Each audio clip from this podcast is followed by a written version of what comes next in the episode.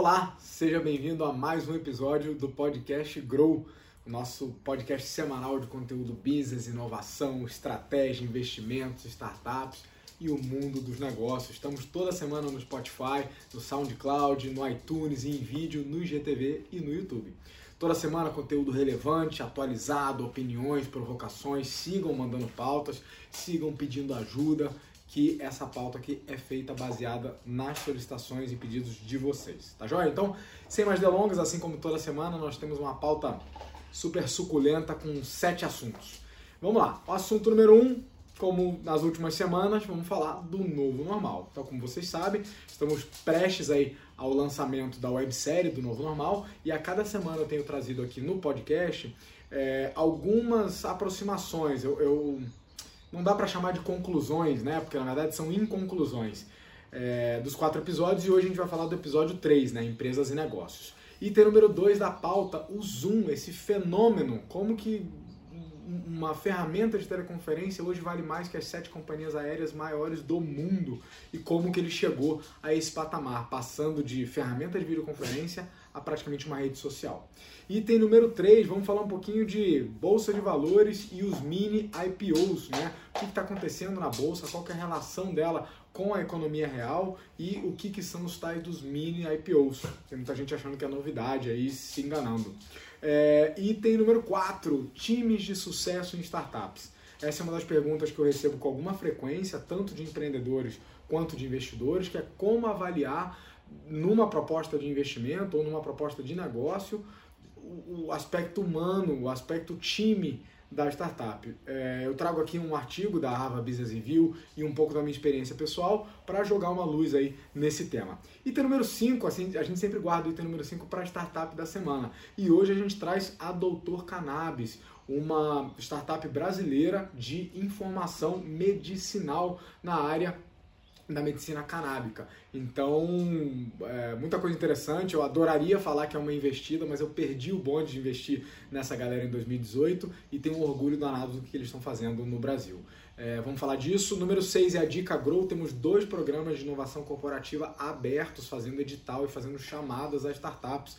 Né? Uma da Souvenir e uma da Rumo de logística. E o item número 7 é sempre o bônus da semana, aquele PDF recheado, aquele presente que o Dindo manda para vocês, com links, com acesso aos sites, parte dos temas que a gente viu aqui, né, é, para você, enfim, aproveitar e acessar o conteúdo aí direto da sua casa. Então, sem mais delongas, vamos lá, a pauta número 1. Um.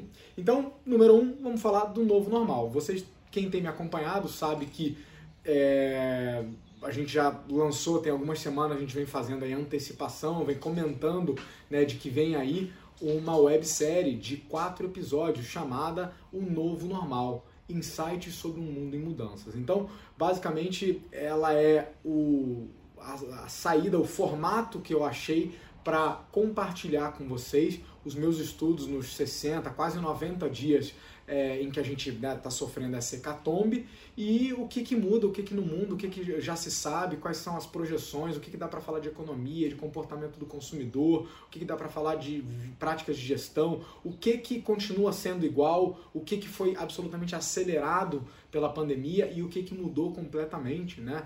Então, embora alguns de nós tenhamos algum problema aí com a expressão novo normal, o fato é que independente do rótulo, meu amigo, o mundo já é outro. E, e negar isso é enfiar a cabeça no buraco e, e, é o teu cérebro fazendo o primeiro passo do choque à mudança, que é a negação. Então não tem como negar, vamos abraçar e tentar entender, tentar olhar um pouquinho para frente com as variáveis que o mundo já tem, né? Seja de economia, seja de gestão. E como eu falei, são quatro episódios. Primeiro, pessoas e clientes segundo, economias e mercado, terceiro, negócios e gestão e quarto, trabalho, carreira e educação. Então, nos episódios aqui do podcast, a gente tem trazido aí spoilers, cenas dos próximos capítulos de algumas coisas que a gente tem encontrado aí nessa pesquisa.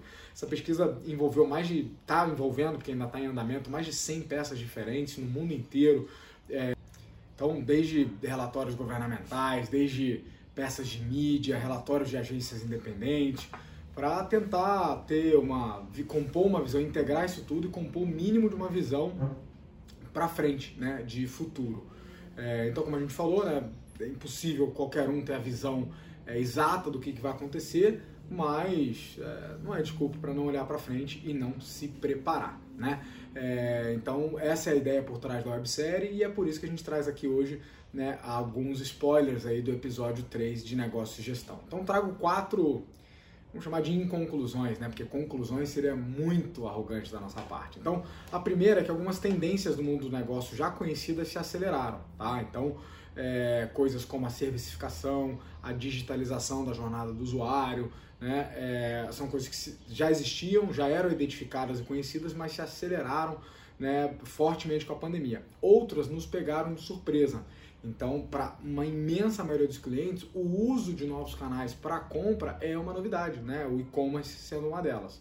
É, a segunda em conclusão é que negócio bom não é aquele resiliente, negócio bom é antifrágil, é aquele que se beneficia do chacoalhar do tabuleiro que é promovido em uma situação de crise. É, independente da causa da crise, elas sempre mexem com algumas variáveis alguns pilares do mercado. Então, negócios que sabem ler essas mudanças, se movimentar na direção certa e se ajustar mais rápido que os outros, tendem a ter vantagens. Então, é o que a gente chama de sair da, da busca pelo unicórnio e, e, buscar um modelo muito mais como se fosse uma fênix. Né? A terceira, em conclusão, é que Darwin muito provavelmente fez mais do que o seu CIO. Né? Então, a inovação muitas vezes vem pela dor, ela vem a partir do impacto. Então a gente mostra um pouquinho como que é difícil em tempo de vacas gordas, em tempo de prosperidade, a, as organizações terem clareza do quão importante é fazer investimentos em inovação e em diferenciação, em construção do amanhã.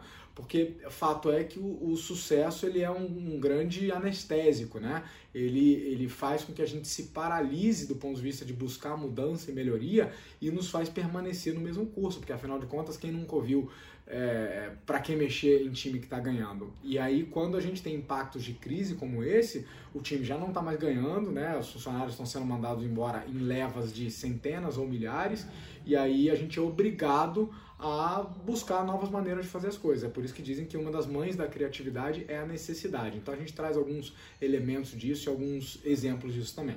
E por último, a gente traz uma inconclusão, são sempre quatro inconclusões por episódio, falando que agilidade disciplinada é a nova tônica dos negócios, né?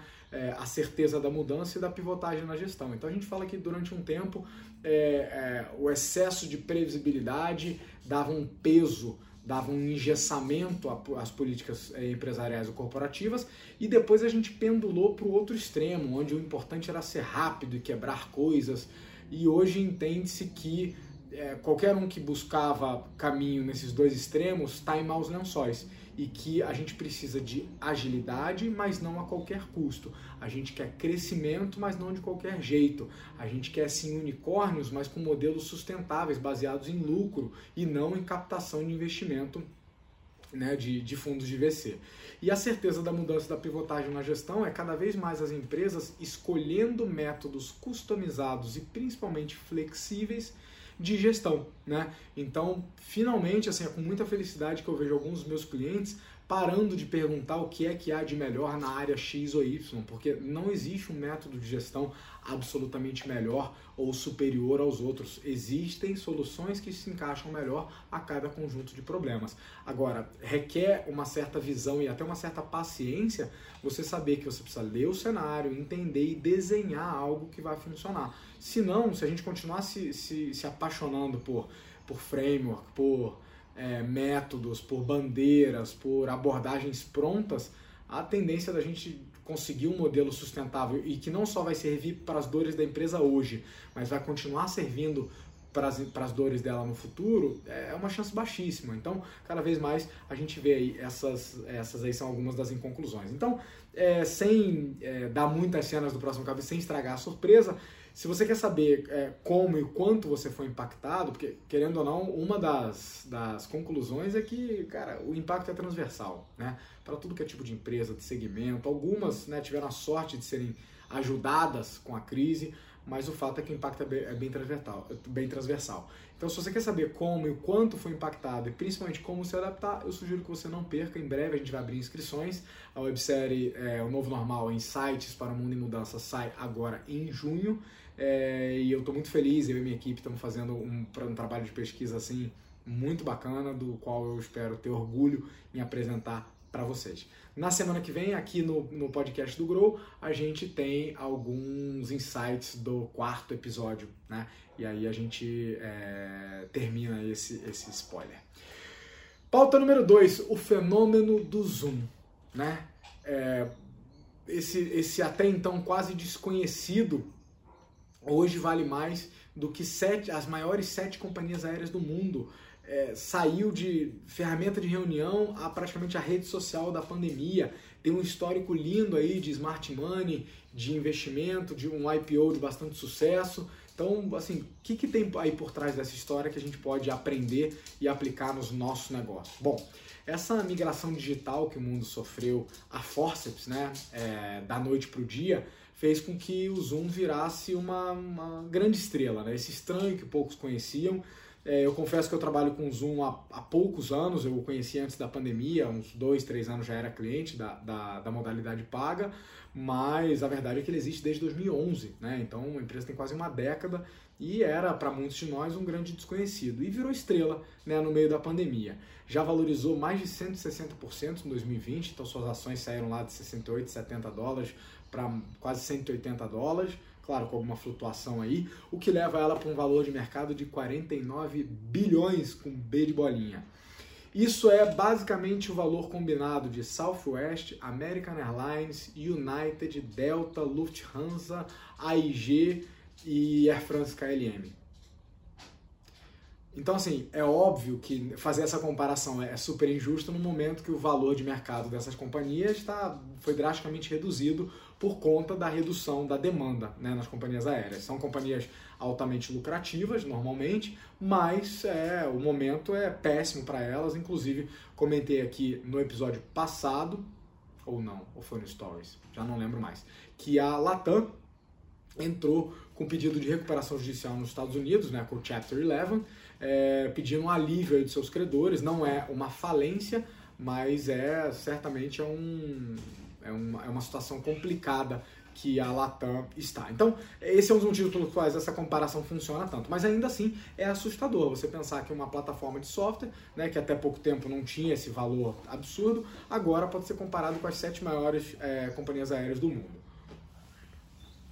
Inclusive, já tem alguns analistas apontando que a Zoom pode entrar no S&P 500, né, no, no, no, nos indicadores das 500 maiores negociadas na Bolsa de Nova York. Se isso acontecer, inclusive, vai ter um efeito level up, né, vai dar mais um boom na valorização. Por quê? A partir do momento que ela passa a compor o índice, todos os investidores que seguem o índice passam a ter que comprar papéis daquela companhia também, o que faz com que a ponta compradora exerça força sobre a, sobre a, a compra vendedora e o valor suba ainda mais um pouquinho. O que poucos conhecem é a história de bastidor né, do Zoom e até do Eric Yuan, né, o fundador do Zoom. Ele tem uma história muito bacana.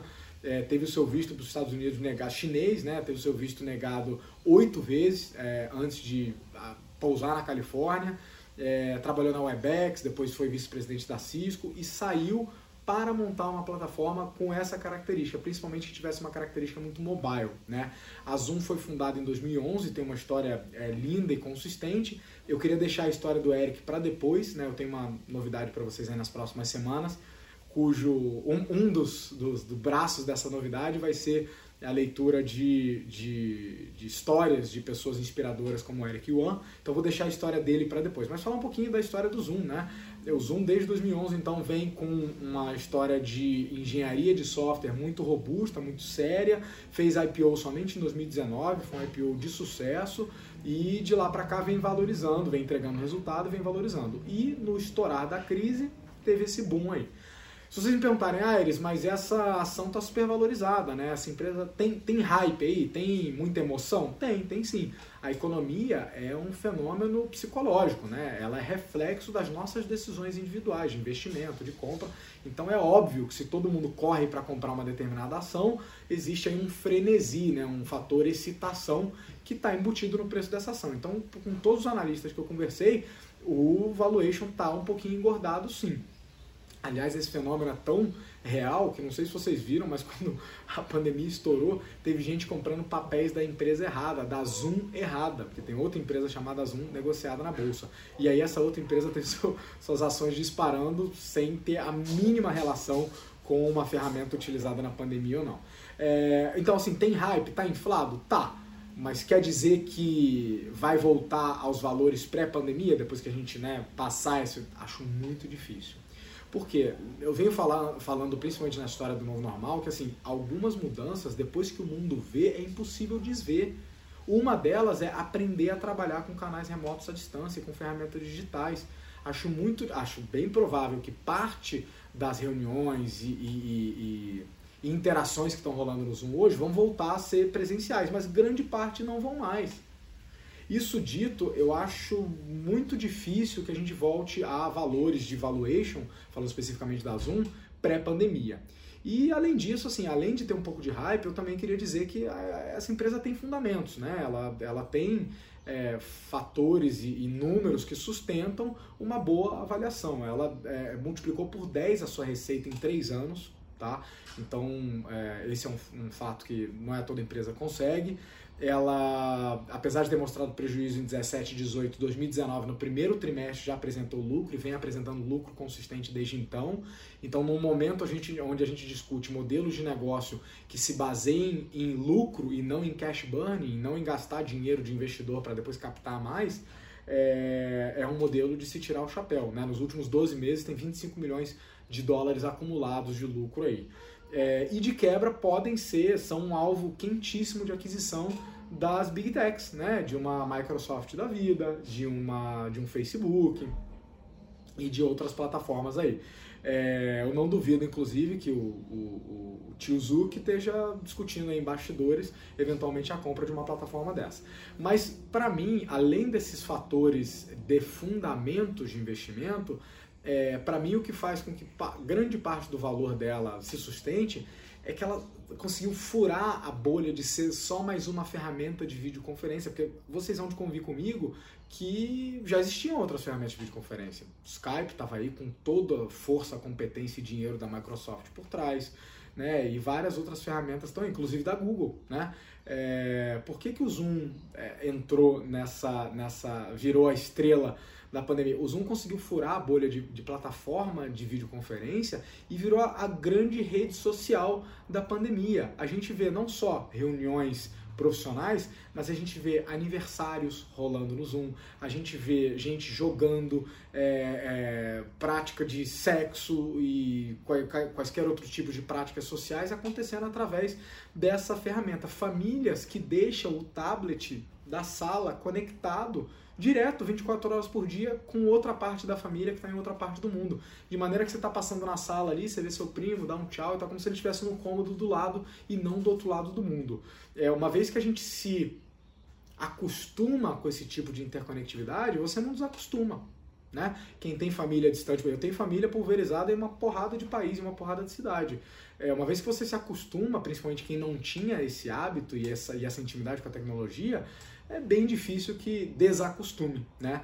Que, que volte a um patamar onde não, só vou falar com fulano a próxima vez que eu pegar um avião e for lá. Então, é, ela acabou virando a grande rede social da pandemia. E para mim é isso que sustenta bons negócios. Eles caíram no gosto e no uso dos seus clientes. E, e é isso que é, sustenta os outros pilares de fundamento. É isso que sustenta lucro, é isso que sustenta crescimento, é isso que sustenta Agora, se você fizer uma conta, né, é, preço sobre lucro aí, né, você tem 49 bilhões de dólares de valuation para uma empresa que, fatura, que tem lucro de 25 milhões. São é, é, é centenas de vezes aí o, o, lucro, né? Então é um exagero no valuation, sem sombra de dúvida. Mas vale ficar de olho. A gente não sabe o que, que vai acontecer, mas vale ficar de olho e aprender com esse fenômeno. Né? O que, que será que o Zoom pode ensinar para nossa empresa? Porque do ponto de vista de produto, até falhas eles têm. Acho que todo mundo viu aí os problemas de segurança né, que, que o Zoom teve. É, então, assim, é, o, quão importante é você ter uma jornada de experiência do usuário fácil, gostosa e que prefiram a tua ferramenta a todas as outras, mesmo que não seja uma questão de funcionalidade. Isso dito, vou entrar no item número 3, agora que a gente já tocou um pouquinho é, em, em investimentos, em finanças, valuation, eu queria falar da nossa bolsa de valores brasileira e dos mini IPOs. Então, assim, vocês me conhecem, eu já repeti aqui, eu tenho um histórico de investidor, já investi em toda, quase toda a classe de ativos existentes, desde day trade de papel especulativo, blue chips para ganhar dividendo, fundos, é, pré-fixado, pós-fixado, é, é, fundo de agronegócio, tesouro direto, criptomoedas, crowdfunding, é, investir em projetos de responsabilidade social corporativa, invisto em startups de vários países. Então, assim, eu tenho algum histórico. Ainda assim, eu não sou investidor profissional, daqueles que te dá dica né, de investimento. Ah, vai no papel tal. Aliás, eu seria um péssimo conselheiro de investimento, porque os meus conselhos sobre dinheiro costumam ser pouco responsáveis, né? Coisas do tipo, gaste tudo que você puder em viagens, vinhos, experiências e educação, porque se você fizer isso certo, muito provavelmente vai virar de gasto, vai virar investimento e vai voltar, né? É, se der errado, você teve uma boa vida. Então, meus conselhos não são os melhores conselhos de investimento. Mas, ainda com, essa, com esse histórico, com essa bagagem que me autoriza a dar algumas opiniões, eu não arrisco a explicar o que está acontecendo com a bolsa é, no momento e o descolamento da economia né, da bolsa com a economia real. Né? É, e não me cabe tentar explicar isso, não é o meu papel. Tem um monte de gente produzindo conteúdo de qualidade, inclusive de vez em quando eu, eu recomendo alguns, né? Vou recomendar no Stories é, aí essa semana mais alguns também. Eu quero falar de novidades nas modalidades de investimento, né? O conceito de mini IPOs. É, muita gente se confunde achando que ele é um, momento, um movimento recente no Brasil, e não é. O que acontece é que os mini IPOs estão se morfando, né? Existe uma mudança interessante é, que eles começam a ser discutidos no. Deixa eu explicar então. O mini IPO nada mais. IPO é uma Initial Public Offering, é uma oferta inicial pública. É a primeira vez que uma empresa de capital fechado, ou seja, que tinha como donos ou proprietários uma sociedade muito pequena, duas, três, cem, duzentas, mais poucas pessoas, e você passa a abrir esse capital, a vender frações daquela empresa, que antigamente a gente chamava de papéis, porque eles eram documentos mesmo, eram papéis, agora é tudo digital. Você vende frações daquela empresa em troca de uma grana no mercado. Então, quando você aí entra lá na sua corretora, abre lá o seu home broker e compra 100 reais de, de Magalu 3, lá de Magazine Luiza, você, você é detentor de um papel daquela empresa, aquela ali é uma fração da empresa, você é coproprietário, você é sócio, né? você é um investidor que tem alguns direitos, dependendo do tipo de ação, ordinária, preferencial, tem alguns direitos. Só que a IPO, essa abertura de capital, é um negócio chato, demorado, extremamente regulado, custa para você preparar uma empresa para o IPO, então o sarrafo era muito alto, a barra era muito alta, só empresas muito grandes conseguir, valia a pena fazer IPO. A média, mais ou menos, de valores de IPO estava na casa aí de 600 milhões de dólares. Então, só para empresas bastante parrudas, né? Agora, esses mini IPOs, essa, essa pequena emissão de ações, começou a ser é, fomentada né, pelo mercado, porque a gente está num cenário agora de juro baixo, e quando o juro é baixo, o capital ele procura outras maneiras de rentabilizar, né? E uma delas é renda variável. Então a gente começou a apontar capital para empresas menores, inclusive startups e, e PMEs, né? Pequenas e micro, é, é, é, pequenas e médias empresas. Então é, a CVM já tinha liberado, a B3 já tinha já vinha dando é, é, espaço para fazer isso, né? Já tinha liberado é, IPOs abaixo de 500 milhões em 2019, né, no novo mercado, para tentar bombar isso, mas só agora com esse cenário de juro baixo que a renda variável fica mais interessante, ela fica mais apetitosa para o investidor, né, que fica de olho nesse retorno e aumenta o interesse. Então, o que está morfando agora? Né? É, a CVM começa a discutir é, questões relativas a é, uma, nova, uma nova vantagem que os investidores teriam nesse cenário, que é de operar o mercado secundário, ou seja, eu comprei uma fração lá da Magalu. Eu posso revender, ao invés de devolver isso para o mercado, eu posso revender isso para um outro investidor e fazer como se fosse um, um mercado, literalmente um mercado secundário dessas ações, né? Dos investimentos feitos. É como na atual Bolsa de Valores, só que para empresas menores, né?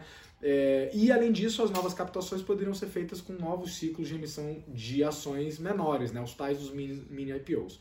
Eu venho. É me envolvendo com investimento em diferentes modalidades já há algum tempo. Estou muito próximo de um, de um, de um caso agora em, onde a gente está trabalhando numa plataforma que permite fazer isso né, sem dar nomes ou rótulos aqui, mas super próximo desse movimento, aprendendo com ele e de olho no que, que vai acontecer para trazer novidades para vocês. Nesse momento só vem trazer a novidade de que é bem possível, é, existe aí uma o mercado está olhando de que possivelmente os mini IPOs vão ser tendência em 2020, 2021 e esperam-se aí de 10 para cima mini aberturas de capital, diferentes, o que é muito bom né, para a saúde da bolsa, inclusive para atrair novos investidores desse capital produtivo. Então vamos ver muita novidade aí nos próximos meses sobre mini IPOs. Item número 4 da nossa pauta, nossa, um item delicioso. Queria falar de times de sucesso em startups. Então, é, nossa, na mesma pauta eu vou falar de startups, investimento de capital de risco e soft skills, que são assim entre os meus temas preferidos.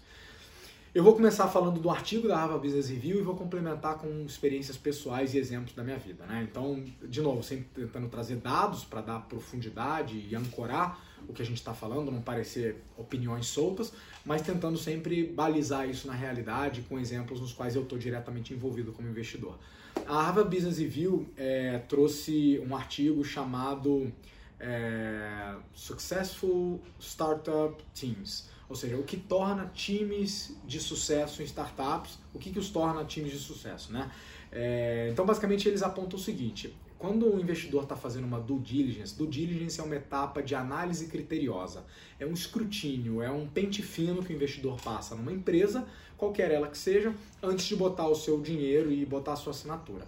Então, o que a HBR falou, começa no artigo falando é, na verdade, o artigo é da é da doutora Eva, a doutora Eva é do, se não me engano, é do, é do Capital G, que é um fundo lá de Amsterdã, e ela mostrou um estudo nesse artigo, e ela começa falando o seguinte, quando o investidor faz a sua due diligence, ele olha balancete, passivo trabalhista, tributário, dívida, balanço patrimonial, certidão negativa, e ele tem um método muito bom, é, né, é, valuation, preço versus lucro, é, para avaliar o aspecto tangível do negócio. Agora, quando chega na parte de avaliar o time, acaba ficando muito em cima de feeling. E aí o que ela fala é, cara, o feeling é um péssimo método.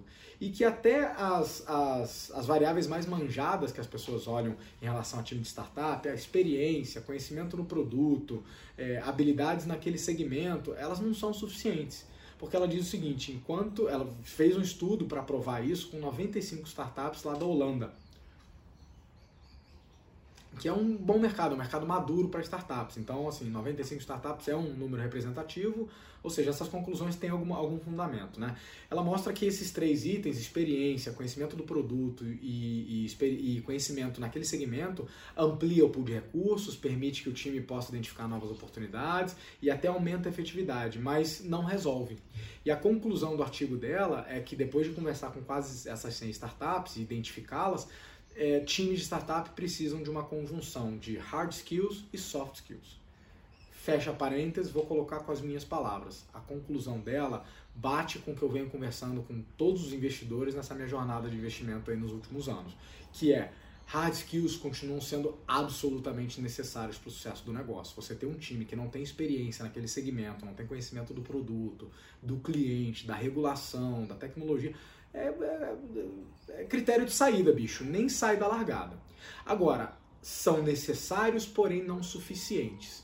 As habilidades técnicas não são suficientes, elas vão ser complementadas com um conjunto de habilidades humanas ou comportamentais. Eu assim tenho uma certa aversão a, a, a, a clichês, né? E soft skills já está virando um clichê, mas ele continua tendo o seu poder. Eu tô sinceramente tô meio tentado a começar a chamar isso de Women Skills. Participei de um congresso na semana passada onde a gente discutiu muito soft skills e o papel da mulher e tá claro para mim que elas já vêm com boa parte dessas habilidades aí de fábrica. Então eu tô pensando em parar de chamar de soft skills, passar de chamar de women skills. Então, mas meu ponto é, elas são hard skills são necessárias, mas não são suficientes. E aí eu vou trazer, né, um exemplo fresquinho da minha experiência. Essa semana, essa semana, junho de 2020, estava é, em call com outros investidores analisando um deal. Deal é uma proposta de investimento, né? Chegou uma startup para uma das redes de investimento da qual faço parte e isso vai passando por um trilho de análise, né? Então vai passando por vários filtros até chegar na Pit Night, depois da Pit Night passa por outros filtros até chegar num comitê de investimento.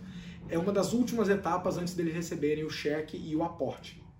Então, é uma startup assim super bem posicionada, um negócio super bom, é um negócio multimilionário e a gente abriu a call para né, fazer as análises finais, chegar numa contraproposta para a startup e tal. E um dos investidores mais sêniores que estava conectado, quando eu comecei, ele, ele, não chegou a me interromper, mas ele logo assim que eu parei para respirar, ele falou: Aires, eu já olhei o balancete, já olhei o patrimônio, já olhei as projeções, o fluxo de caixa, o runway e já tem até uma conta de valuation. Eu quero saber, bicho, é do time. Eles são coachable? Eles trabalham bem entre si? Como que se relacionam com os investidores? Como que estão aguentando a crise? Qual que é a relação deles com outros players? E aí a gente entrou, a reunião inteira entrou numa discussão saudável, profunda, e baseado em evidências de todas as interações que a gente tinha tido com eles e que outros contatos nossos já tinham tido com eles. É, vários de nós, né, como investidores, entramos como clientes ocultos da startup para ter outros pontos de vista e começamos a colocar ali nossa opinião. Meu ponto, queridos, é que para um investidor minimamente experiente, eu aprendo demais com essa galera, porque eu estou longe de ser experiente, eu tenho nem 30 startups investidas aí, é, em alguns países, mas a gente aprende isso com eles, que investidor experiente não está olhando só o cavalo, está olhando o jockey, porque ele sabe que aquele negócio pode morfar, a dor pode mudar, o produto pode mudar, a regulação pode mudar. O que vai fazer grande diferença no crescimento daquela ideia ou de qualquer outra é o time. E que não é só a formação deles, só o conhecimento deles sobre o mercado, mas sim o quanto que eles escutam, o, o, aporte que é dado pelos investidores. Você concorda comigo que não faz muito sentido eu entrar como investidor anjo, que é um investidor que aporta não só capital financeiro, mas também capital intelectual, num time que não escuta, que não aplica aquilo que a gente sugere? Não faz o menor sentido. Eu vou ter zero influência em como aquele recurso está sendo utilizado. Logo, pouquíssima influência no sucesso da startup. Logo, qual o sentido de eu entrar ali e causar impacto? Percebe? Aí eu prefiro botar no banco.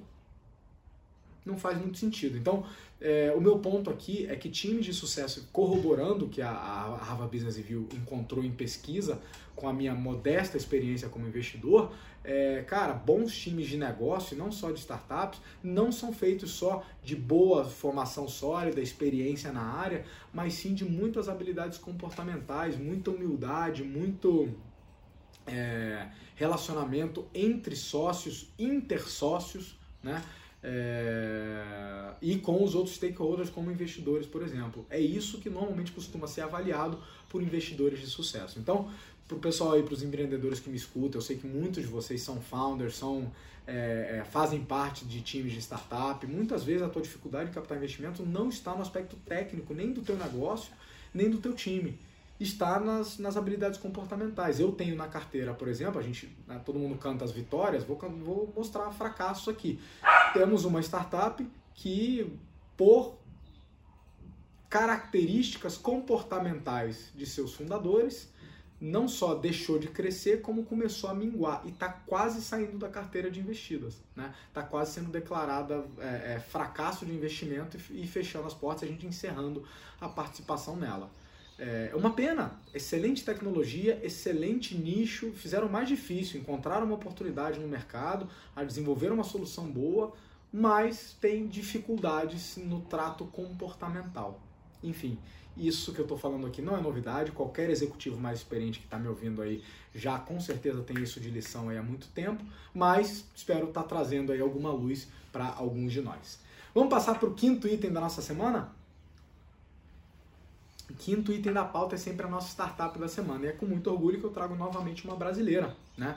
E a brasileira dessa semana é a Doutor Cannabis. Bom, como imagino, nesse momento você já está processando é, o nome dela, eu acho que eu já mencionei ela em episódios anteriores, é, e eu queria fazer a ressalva óbvia, mas necessária, de que apesar de ser um tema polêmico, a gente vai tratar, vai abordar o ângulo, a, a cannabis com um ângulo sério e com um ângulo não recreacional. Eu quero que vocês olhem essa startup com um olhar de investimento e com um olhar de solução de saúde. Bom, é, a Dr. Cannabis é uma, é uma startup brasileira fundada oficialmente em 2018 por uma empresária chamada Viviane Cedola, é, de quem eu tiro muito chapéu, mas daqui a pouco eu vou voltar a falar dela. É, e eu adoraria estar enchendo o peito aqui para falar que é mais uma investida. Várias vezes eu trago investidas minhas aqui, mas infelizmente essa ó, escapou pela mão. É, na época que eu cheguei a entrar no grupo de investimento, analisar o deal, mas por alguns motivos não entrei e perdi aquela, aquela captação. Bom, ainda assim, continuo seguindo e continuo é, apoiando a causa. Eles se apresentam assim: somos uma comunidade que acredita no direito à saúde como um direito primário. Tratamento com canabinoides pode mudar a vida e é legal no Brasil. Por isso, informamos, acolhemos e conectamos pessoas interessadas no tratamento com cannabis medicinal. Junte-se a nós por mais qualidade de vida, segurança e conforto. Percebe que dentre as N opções de oportunidade que esse mercado de cannabis é, explora, eu já falei de outras delas aqui no Grow, já falei da oportunidade da cannabis recreacional, tem muita coisa bacana aí do ponto de vista de investimento. Mas eles pegaram uma veia específica que é a veia da cannabis medicinal, então não tem nada a ver com o uso recreacional da, da droga, que a gente está tratando né, uma planta e suas habilidades, suas capacidades é, é, medicinais. Essa startup tem três clientes, três públicos é, centrais. Primeiro, é, você entra lá no site deles, a gente vai colocar o link no, no bônus de hoje, tá? Entra lá no site deles, tem três botões. É paciente? Encontre tratamento seguro. É médico? Receba pacientes em seu consultório e prescreva de forma legal. É interessado? Tenha maiores informações sobre cannabis medicinal. Então percebe que eles não são um fornecedor nem de matéria-prima, nem de medicamento, nem de tratamento, nem uma lista que indica médicos e profissionais, eles são uma plataforma de informação. Para quem não sabe, desde 2014 o Conselho Federal de Medicina autoriza as especialidades médicas a prescrever derivados da cannabis. Desde 2017 a Anvisa reconheceu o cannabis como uma planta medicinal. Né? É, não vou entrar no aspecto histórico de por que, que a cannabis foi né, é, criminalizada e, e o e o aspecto, os motivos sociais por trás disso, né, de controle social por trás disso, mas estou só contando fatos aqui recentes. Tá? 2019 a OMS é, divulgou uma posição favorável ao uso terapêutico da cannabis. Só que pela falta de regulamentação específica, no Brasil tem uma regra de exceção e cada caso é analisado caso a caso pela Anvisa, um a um pela Anvisa. Milhares de famílias hoje utilizam a cannabis como parte do tratamento para uma porrada de de problemas de saúde, de sintomas, síndromes, doenças, desde autismo, dores crônicas, epilepsia, insônia, é, enxaquecas, enfim. É, só para vocês é, terem um pouco, eu fiquei estarrecido quando eu li algumas dessas estatísticas. E isso é, assim, é, corroborado, isso tudo vem de, de estudo clínico e, e não vem da comunidade canábica, vem da comunidade médica. 90% dos pais viram melhoras nos seus filhos autistas. Tem relatos de filhos que conseguiram olhar nos olhos dos pais pela primeira vez depois do uso disso, conseguiram passar a ter vida social e frequentar a escola depois disso. Eu não sei vocês, mas eu, qualquer pai e mãe, eu fico arrepiado ao ouvir isso. Eu não sei, eu não consigo aquilatar, eu não consigo empatizar com a dificuldade que deve ser ter um filho é, no espectro autista mas eu consigo empatizar de que qualquer coisa que a gente possa fazer para essa família ter uma vida melhor e para essa criança ter uma vida melhor e para esses pais terem uma vida mais digna deveria ser feito dentro dos limites da lei. A lei já autoriza. O problema é que a gente não sabe, enfim. 90% dos pais veem melhor em filhos autistas, diminuição do consumo de opiáceos para quem tem dores crônicas. Então, todo mundo que dor, tem dor crônica normalmente vai fazer o uso de um analgésico, de um tarja preta, coisas que comprovadamente causam adicção causam morte, causam overdose e vários outros riscos que fitoterápicos, ou seja, é, remédios a partir de planta, não têm esse risco. Pelo menos na cannabis não existe até hoje documentado no mundo nenhum caso de overdose, nem da medicinal, nem da recreacional. É, basicamente os únicos casos são de larica. Desculpa a piada. É, epilepsia, convulsões reduzidas em 86% de crianças com epilepsia. Tem relatos de crianças que tinham 20 episódios de, de convulsão por dia, baixando para dois ou três. Você imagina o impacto disso na qualidade de vida de uma criança e de uma família? Enfim, essa startup é só um nicho muito interessante porque ele é um nicho menos óbvio.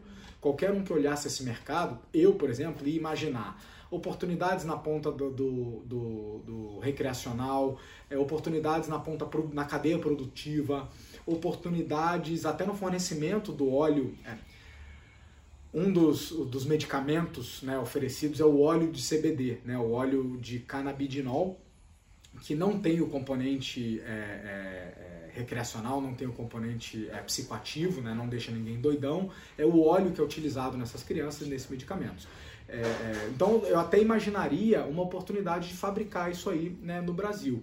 Mas não, eles acharam um nicho não óbvio, que é em um país majoritariamente ignorante, e aí eu não quero ofender ninguém, é um reconhecimento, ignorar e desconhecer, nós somos um país que tem dificuldade no acesso à informação e educação, então num país majoritariamente ignorante, eles decidiram ser uma plataforma de informação. É, todo brasileiro tem direito a se tratar com cannabis medicinal legalmente, pela nossa legislação, mas não sabemos disso. Eu não sabia disso, médicos não sabem disso, advogados não sabem disso, famílias não sabem disso. Há casos de famílias brigando, tendo que chegar até o STF, passando quatro anos brigando para conseguir aprovar a importação do óleo para o seu filho. E aí você passar quatro anos vendo seu filho ter convulsões por uma coisa que a lei já permite. É o cúmulo, né? Então, é, assim, o, o meu ponto aqui de novo, olhando esse, esse caso específico, essa startup, sob o viés de modelo de negócio, é brilhante e eles têm um crescimento muito lindo pela frente. A Viviane Cedola, que eu fiquei de comentar depois, é uma pessoa que vem defendendo de maneira muito séria, é, inclusive em, em, espaços públicos, defendendo é, junto ao governo, junto a esferas de debate público, junto à Anvisa, é super respeitada né, como empresária da área no, é, e não, não tem a enfim, não, não tem o estigma que normalmente carrega os defensores da planta, né? É, então, aliás, muito cuidado, que se você jogar Doutor Cannabis no Google, você vai achar não só essa startup linda, mas você vai achar o Doutor Emílio, que é um carioca da Zona Oeste, que é um advogado, é, chamado de Doutor Cannabis, porque vem defendendo o uso da planta e defendendo é, famílias que precisam fazer o plantio em casa. Então, também defende, acho que tem uma área de sombra entre a causa que ele defende e a Doutor Cannabis, porque é, ele vem defendendo famílias que precisam plantar em casa para extrair o óleo e dar para os seus filhos, porque esses remédios hoje são importados e são muito caros, tá? É tem um tem uma um, eu não quero dar spoiler eu vou comentar com vocês é, na semana que vem tem um laboratório brasileiro começando a fabricar o primeiro óleo de canabidinol aqui no Paraná, mas até então é um remédio importado, caríssimo, e você pode fazer o óleo a partir da planta. O problema é que plantar essa planta é ilegal. E aí ele é um, um advogado que vem defendendo as famílias nesse sentido, e ele foi conhecido, ganhou a alcunha de Dr. Cannabis. Então, só para vocês não confundirem, embora seja alguém que também tem um trabalho lindíssimo aí na área do direito, defendendo parte da causa, aqui a gente está focado na Dr. Cannabis, a startup. Então, sem mais delongas, fica aí uma aula de negócios, uma aula de encontrar um nicho não óbvio, uma aula de defender uma causa bonita dentro da lei, sem os estigmas que normalmente a causa carrega. E só desejo boas coisas para essa startup e para todos os pacientes é, e médicos e toda a comunidade que é impactada por ela. Se você baixar o nosso bônus, o PDF dessa, dessa edição, você vai ver o link dessa, dessa startup e conhecer mais sobre o modelo dela. Que eu me lembre, eles iam abrir novas captações. Mas se você é investidor, está interessado, fica de olho, né? Segue lá a Vivi Cedola e a, e a Dr. Cannabis. E eu espero um dia ter a honra de bater um papo com a Viviane, troquei é, mensagens com ela na época do investimento só, via WhatsApp, mas enfim, respeito muito o trabalho dela como empresária e que fique de lição para todos nós. Item número 6 da nossa pauta, Dica Grow. Eu sempre, nesse, nesse item da pauta, a gente tenta dar dicas de programas que estejam abertos, de editais, de é, apoios, parcerias público-privadas que possam facilitar a vida de vocês. E vocês são, do que eu tenho mapeado, investidores, empreendedores, é, gestores de empresas. Então a gente tenta trazer coisas aí que sejam úteis para vocês. Hoje eu trago dois programas que podem ser interessantes para vocês. O primeiro é o programa Souvenir Fora da Lata. Então, pelo segundo ano consecutivo, a Souvenir, que é a marca de tintas do grupo BASF, da gigante BASF, está abrindo as suas portas para o ecossistema de inovação. Então, vocês sabem da minha paixão e da minha quase militância no Então, vocês sabem é, da minha paixão e até minha atuação e, e militância em inovação, ajudando grandes corporações e grandes empresas a fazerem programas de inovação fechada e aberta. E esses aqui são dois programas de inovação aberta. Então, é um, é um prazer acompanhar esse, esse, esse programa. O, esse é o segundo ano que a Souvenir faz isso. Então, uma das maneiras que a gente tem de avaliar se esses programas são de fato sérios, são voltados a impacto, são só fumaça, é o histórico, né, pregresso de quem já fez alguma coisa. E eu fui dar uma olhada nos resultados de 2019. As quatro startups que venceram, né, chegaram na final desse programa de 2019, continuam trabalhando junto com a Souvenir, né, a Residual de gerenciamento de resíduos, a 4C, focada em indústria 4.0, inclusive já implantaram um piloto numa fábrica aqui, aqui no Brasil, em São Paulo, a PixForce de inteligência artificial aplicada à visão computacional para entender os problemas que a parede tem e ajudar o cliente a decidir qual é o melhor tipo de tratamento de pintura para a parede, muito bacana. E a um case que é baseado em Big Data, Business Intelligence e Analytics para tentar achar modelos preditivos de precificação. Então, muito bacana. É, recomendo, né, se você tem é, qualquer tipo de startup aí que pode auxiliar com esses desafios que eles têm, recomendo dar uma olhada lá no site. E o segundo programa, que é o FUSE da Rumo Logística. A Rumo, uma das maiores operadoras é, ferroviárias aí, é, no segmento é, ferroviário da América Latina, é, acabou de lançar o FUSE. O FUSE é um edital de aceleração de ideias de desafios logísticos, especificamente de gestão ferroviária, e abre espaço para essas startups né, é, é, virarem agentes de transformação. Então, com o suporte da Rumo, é, o FUSE está buscando soluções inovadoras para a segurança ferroviária, que, segundo a Rumo, é o maior valor da companhia. São duas temáticas específicas. Quem já me ouviu falar desse programa sabe que normalmente a empresa. Lembra do edital da Petrobras, que há uns, uns 10 episódios atrás eu abri aqui? A empresa abre uma lista de dores ou desafios e cabe às proponentes, às startups, é, sugerirem ou colocarem propostas de soluções ou tecnologias que vão combater aquelas, aquelas dores. No caso aqui do, do FUSE, são duas temáticas: é abalroamento ferroviário, né, choque de trens e carros e outros trens, e atropelamento ferroviário.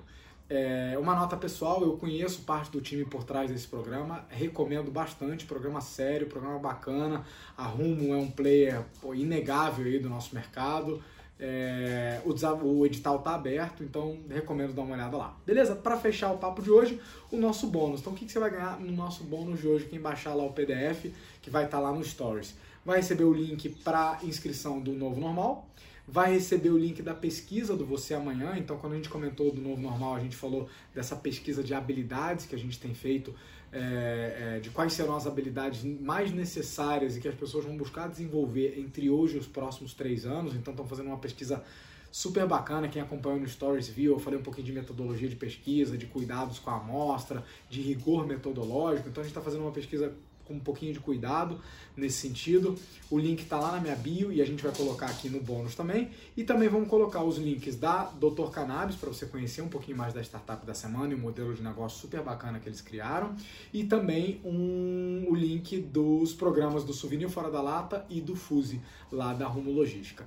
Então isso conclui o nosso papo de hoje. Continue mandando pautas. Terminou de ver esse vídeo? Coloca um comentário aqui embaixo, independente se você está vendo ele no é, YouTube, se você está vendo ele, ou escutando ele no seu carro a caminho do trabalho, é, no Spotify, ou se está vendo ele no IGTV, deixa um comentário aqui, o que, que você mais gostou, o que, que você quer ver, o que, que você quer ouvir falar aqui, que dúvidas você tem sobre o amanhã, né? E a nossa equipe vai tentar responder, eu vou tentar responder com o maior carinho.